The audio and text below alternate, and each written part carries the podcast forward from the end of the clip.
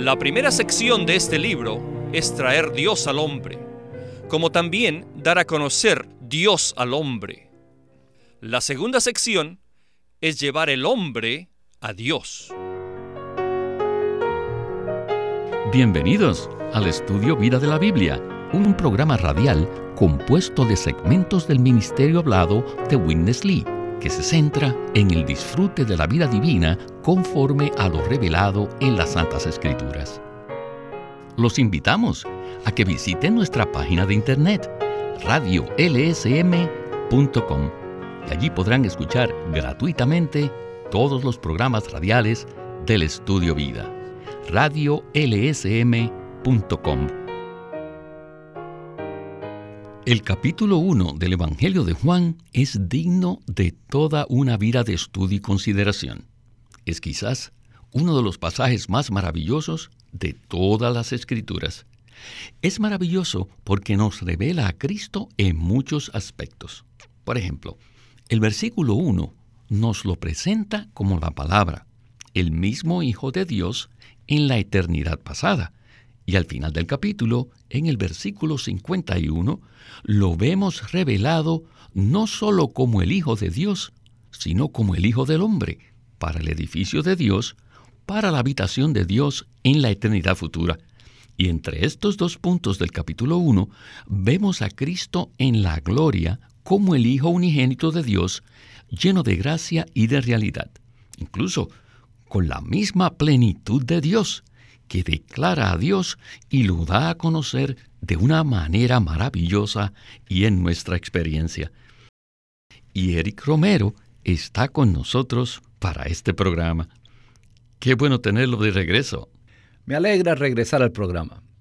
Sin duda, este estudio vida del Evangelio de Juan es digno de toda una vida de estudio. En marzo de 1975, en Washington, D.C., Witness Lee dio 30 mensajes sobre estos 21 capítulos del Evangelio de Juan, y esto fue inolvidable. Eric, al comenzar hoy, repasemos un poco. En los últimos mensajes hemos visto que los primeros 13 versículos del capítulo 1 de Juan se centran realmente en Cristo, como lo vemos en el versículo 1, la palabra eterna de Dios, el Hijo eterno de Dios.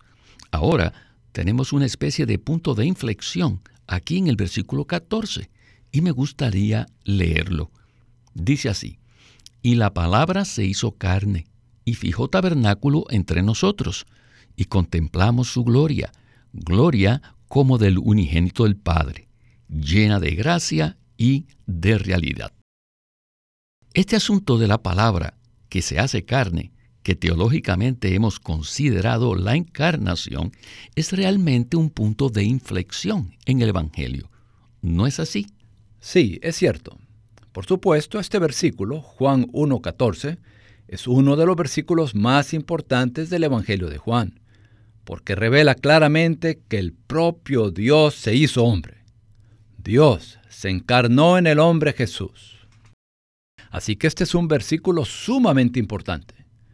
Es fundamental para entender todos los 21 capítulos de Juan, por lo cual tenemos que profundizar en esto y verlo. Por supuesto, la mayoría de las traducciones traducen esta palabra tabernáculo como morada, pero la palabra griega es precisamente tabernáculo. Así que es una clara referencia al tabernáculo del Antiguo Testamento en Éxodo, que era la morada de Dios en la tierra con el hombre. Y por supuesto, Cristo cumple este tipo en la realidad del Nuevo Testamento. ¿No es así? Así es. Tal como el tabernáculo era Dios que venía al hombre, Dios que era traído al hombre, Asimismo, el Señor Jesús en la encarnación ahora es el propio Dios que es traído al hombre como realidad de ese tipo en Éxodo. Muy bien, con este trasfondo, escuchemos ahora a Witness Lee en el primer segmento de este mensaje del estudio Vida de Juan. Adelante. el capítulo 1 de Juan, primeramente,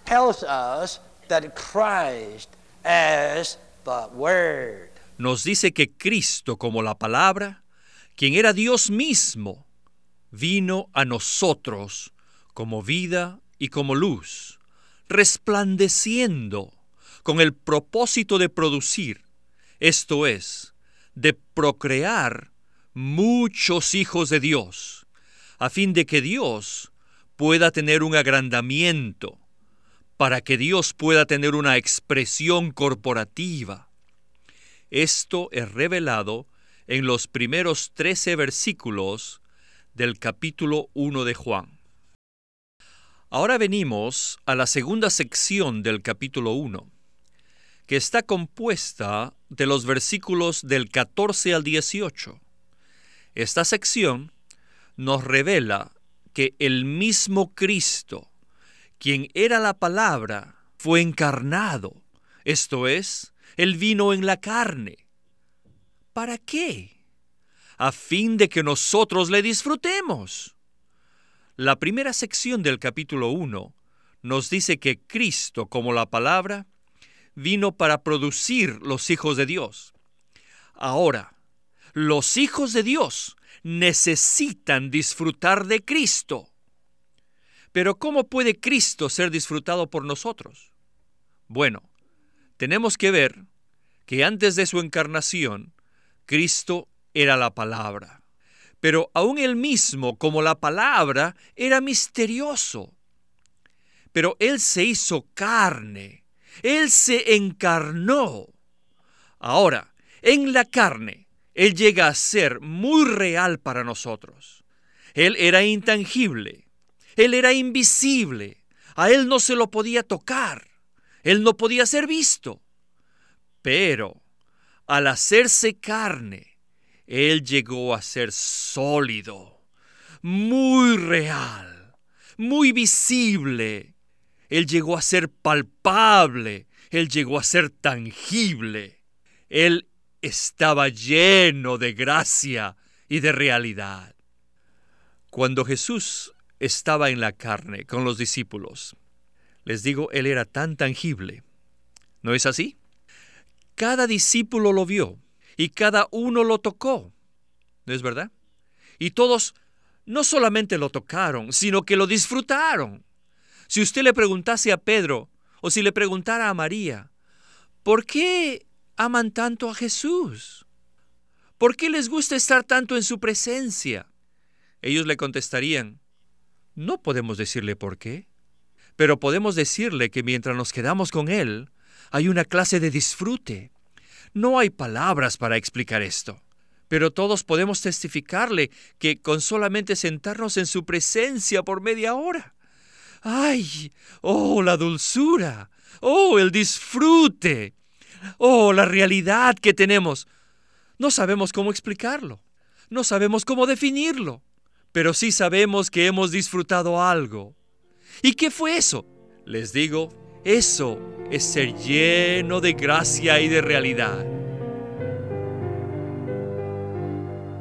Eric, lo que acabamos de escuchar es una maravillosa revelación y presentación de esta porción de la palabra. Por un lado, Cristo es la palabra en la eternidad. Él era algo abstracto, no era tangible, no se podía realmente aprender o asir. Pero ahora Juan está revelando a Cristo, la palabra, como aquel que encarna a Dios. Por otro lado, hay una especie de asombro en los discípulos al darse cuenta de que aquí hay alguien que en realidad está dando a conocer a Dios. Sin embargo, encontramos una característica cuando leemos estos capítulos y leemos estos relatos de los discípulos que se quedaban con él, o como hizo Juan en su juventud, que recostó su cabeza en el pecho de Jesús, o cuando María se sentó a sus pies llorando. Ellos fueron capturados por esta persona y podríamos decir que ellos estaban fascinados, no solo por el hecho de que éste era Dios, sino que había algo muy agradable allí. ¿No le parece? Muy cierto. En primera de Timoteo 6:16, Pablo dice que Dios habita en luz inaccesible. Y cuando consideramos este versículo decimos, bueno, no hay manera de que podamos ni siquiera acercarnos a Dios. Él es asombroso, Él es inmenso, Él es todopoderoso, no podemos acercarnos a Él. Somos pecadores caídos, a millones de kilómetros de distancia. Sin embargo, la palabra se hizo carne y fijó tabernáculo entre nosotros, llena de gracia y de realidad. El Señor Jesús no vino a los discípulos en Mateo 3, allí a la orilla del mar, para condenar a Pedro y juzgarlo. No, Él vino lleno de gracia. Así que ahora el Señor Jesús es tocable, es tangible, es real, es sólido. Por supuesto, la palabra es Dios definido, Dios explicado, Dios expresado.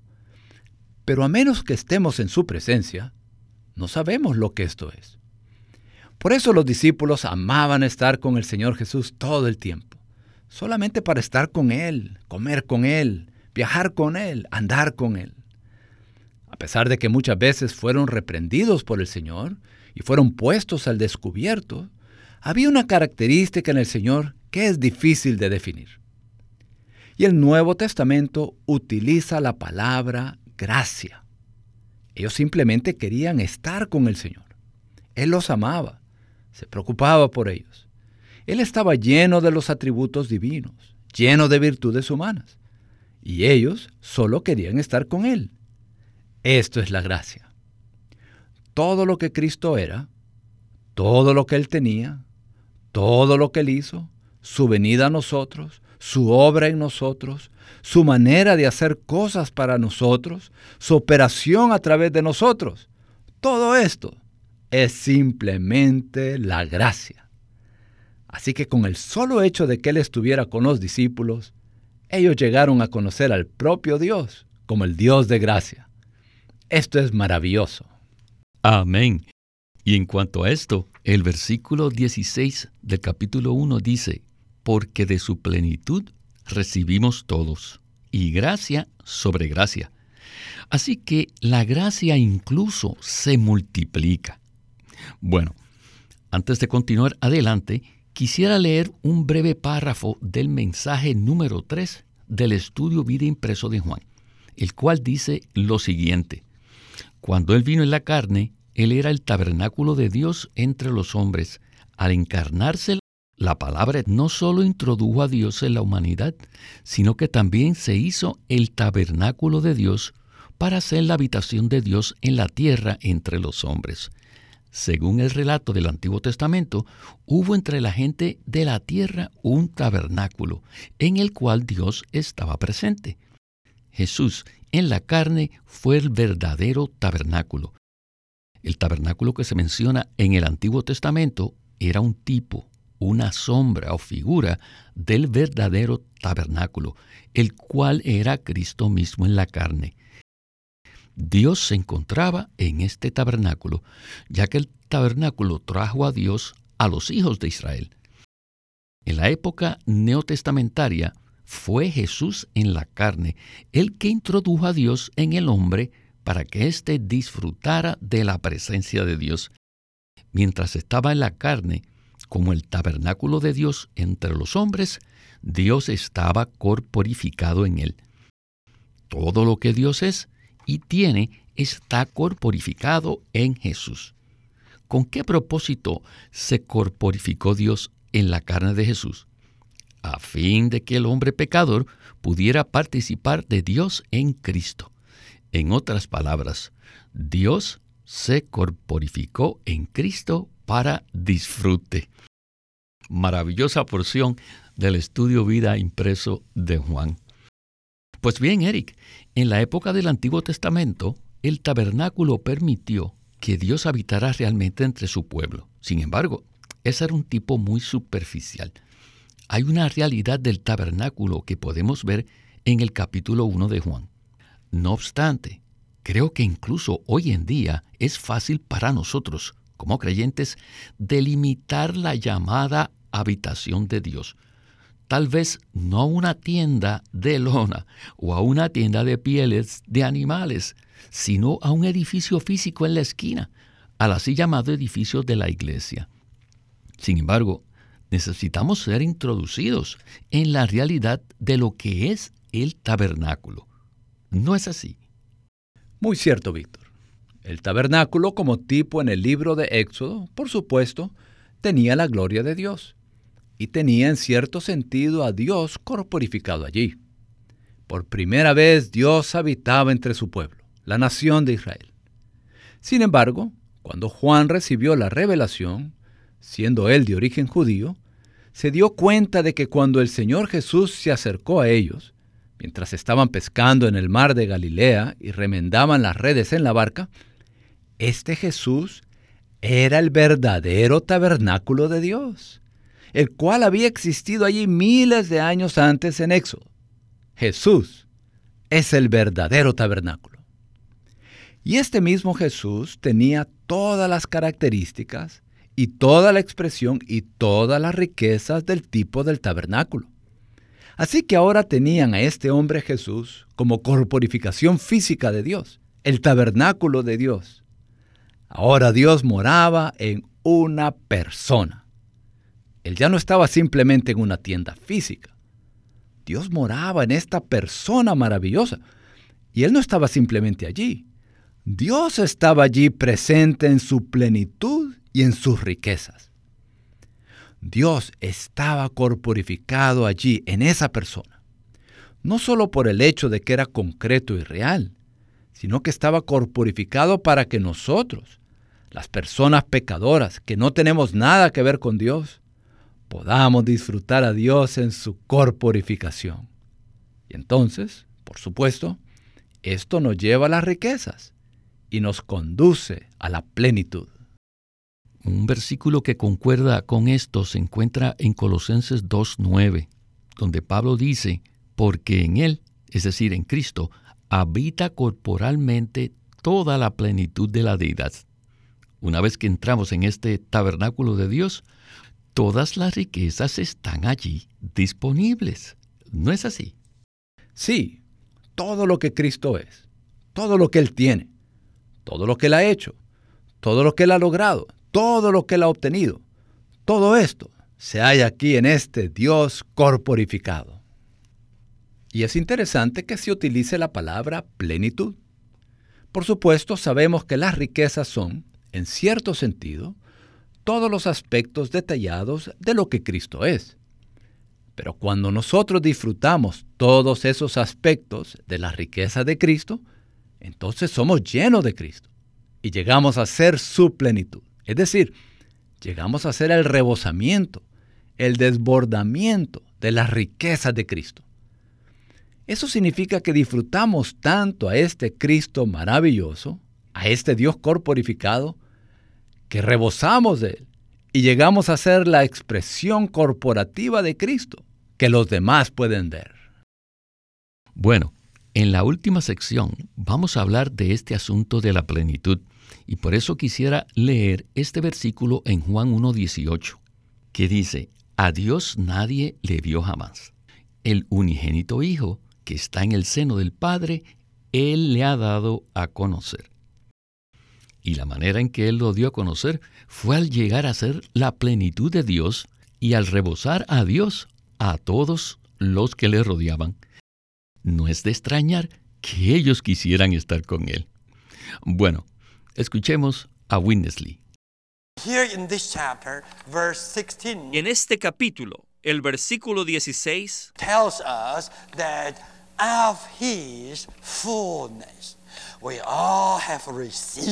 nos dice que de su plenitud recibimos todos.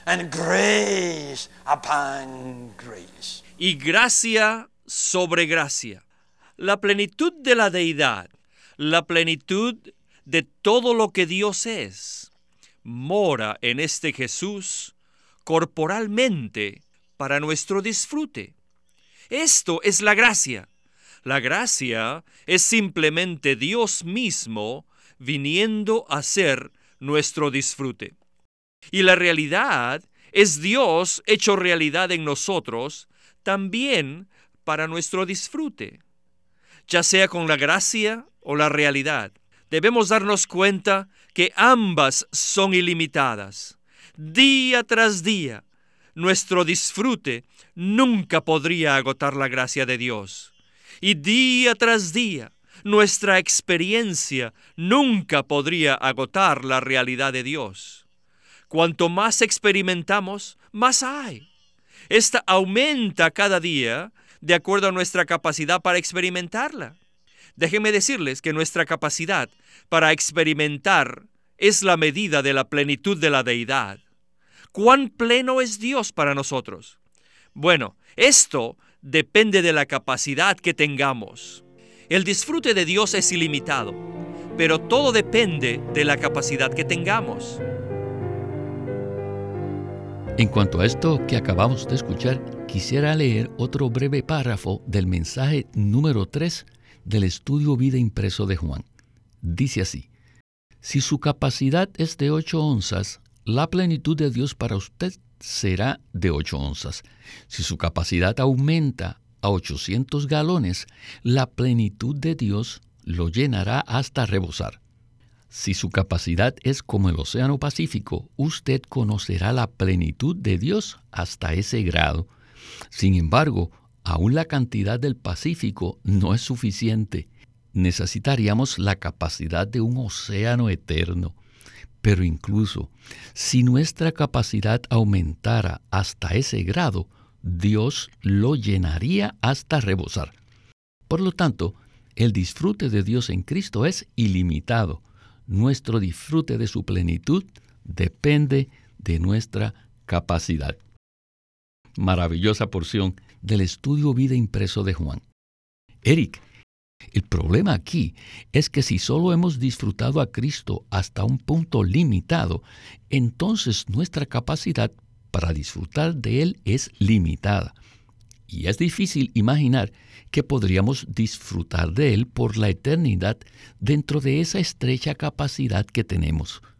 Pero en realidad, a medida que nos dedicamos a entrar en las riquezas de Cristo y a disfrutar de esta gracia sobre gracia, nuestra capacidad siempre se amplía y descubrimos que la plenitud de Cristo siempre puede llenarla. ¿No es así? Así es. Esta es una palabra impactante que el hermano Lee habla aquí sobre el aumento de nuestra capacidad. Creo que es una palabra muy contundente y muy conmovedora porque todos estamos satisfechos con lo poco que tenemos. Disfrutamos al Señor un poco y entonces pensamos que eso es todo.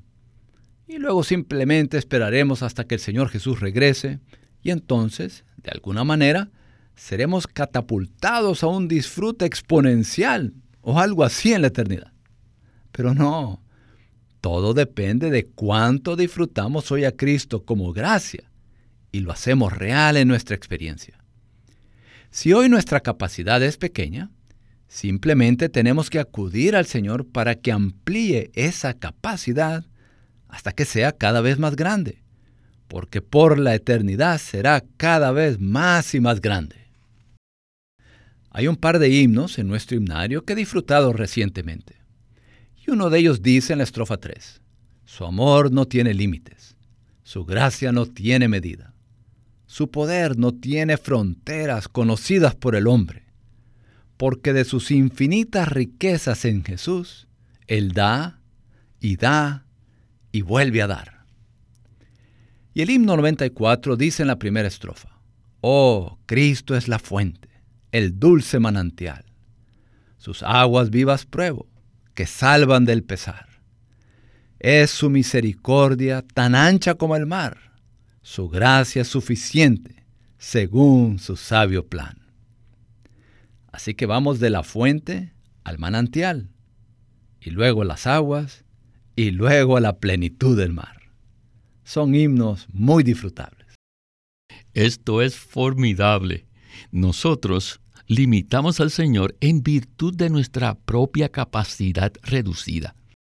Él está tan dispuesto a reunirse con nosotros. Si estuviéramos dispuestos a ir más allá con Él, lo encontraríamos inconmensurablemente dispuesto e incluso deseoso de seguir revelándose más a nosotros y de rebosar mucho más de lo que pudiéramos imaginar, más de lo que podemos comprender incluso por la eternidad. ¿Verdad? Así es. Juan 1.18 dice, A Dios nadie le vio jamás. el Hijo unigénito, que está en el seno del Padre, Él le ha dado a conocer. Aquí en este versículo el Señor menciona el seno del Padre. Y por supuesto esto indica que cuanto más disfrutemos al Señor Jesús en su encarnación como gracia y realidad, esto nos llevará finalmente al seno del Padre, porque el Hijo estaba, está y estará por la eternidad en el seno del Padre. Esto significa que cuando disfrutamos a Cristo de manera profunda como gracia y realidad, Él nos introduce en el Padre para que disfrutemos el amor y la luz. Recuerdo que una vez el hermano Lee un mensaje en el que hablaba de la gracia y la realidad, y también hablaba del amor y la luz. Él usó el ejemplo de un lápiz. Nunca pude olvidarlo. Él dijo, un lápiz tiene dos extremos. Tiene el borrador y tiene la mina. Si usted disfruta el lápiz en la parte inferior, aún lo disfruta en cierto sentido como gracia y realidad. Pero si continúa disfrutándolo de tal manera, entonces eso lo llevará a la parte superior del lápiz, que es el amor y la luz. La fuente de la gracia es el amor y la fuente de la realidad es la luz. El amor y la luz están en el Padre y la gracia y la realidad están en Cristo el Hijo, lo cual es maravilloso. Así que cuanto más disfrutamos a Cristo como gracia y lo hacemos real en nuestra experiencia, entonces eso nos lleva al seno del Padre, donde disfrutamos a Dios como amor y como luz. Y esto es estupendo. Lamentablemente, se nos agotó el tiempo. Espero que de alguna manera hayamos introducido a nuestros radioescuchas en un aspecto de la gracia que quizás no habíamos considerado antes. Hoy he sido introducido en ese ámbito de nuevo y ciertamente estoy agradecido por ello. Y a usted, Eric, muchas gracias por acompañarnos en el estudio Vida de la Biblia con Winnesley. Me alegra mucho estar aquí. Este es Víctor Molina haciendo la voz de Chris Wilde, Eric Romero, la de Bill Lawson y Walter Ortiz, la de Winnesley. Los invitamos a que visiten nuestra página de internet radiolsm.com. Allí podrán escuchar gratuitamente todos los programas radiales del Estudio Vida. Una vez más, radiolsm.com. Si desean, pueden comunicarse con nosotros enviándonos un correo electrónico a estudiovida.lsm.org.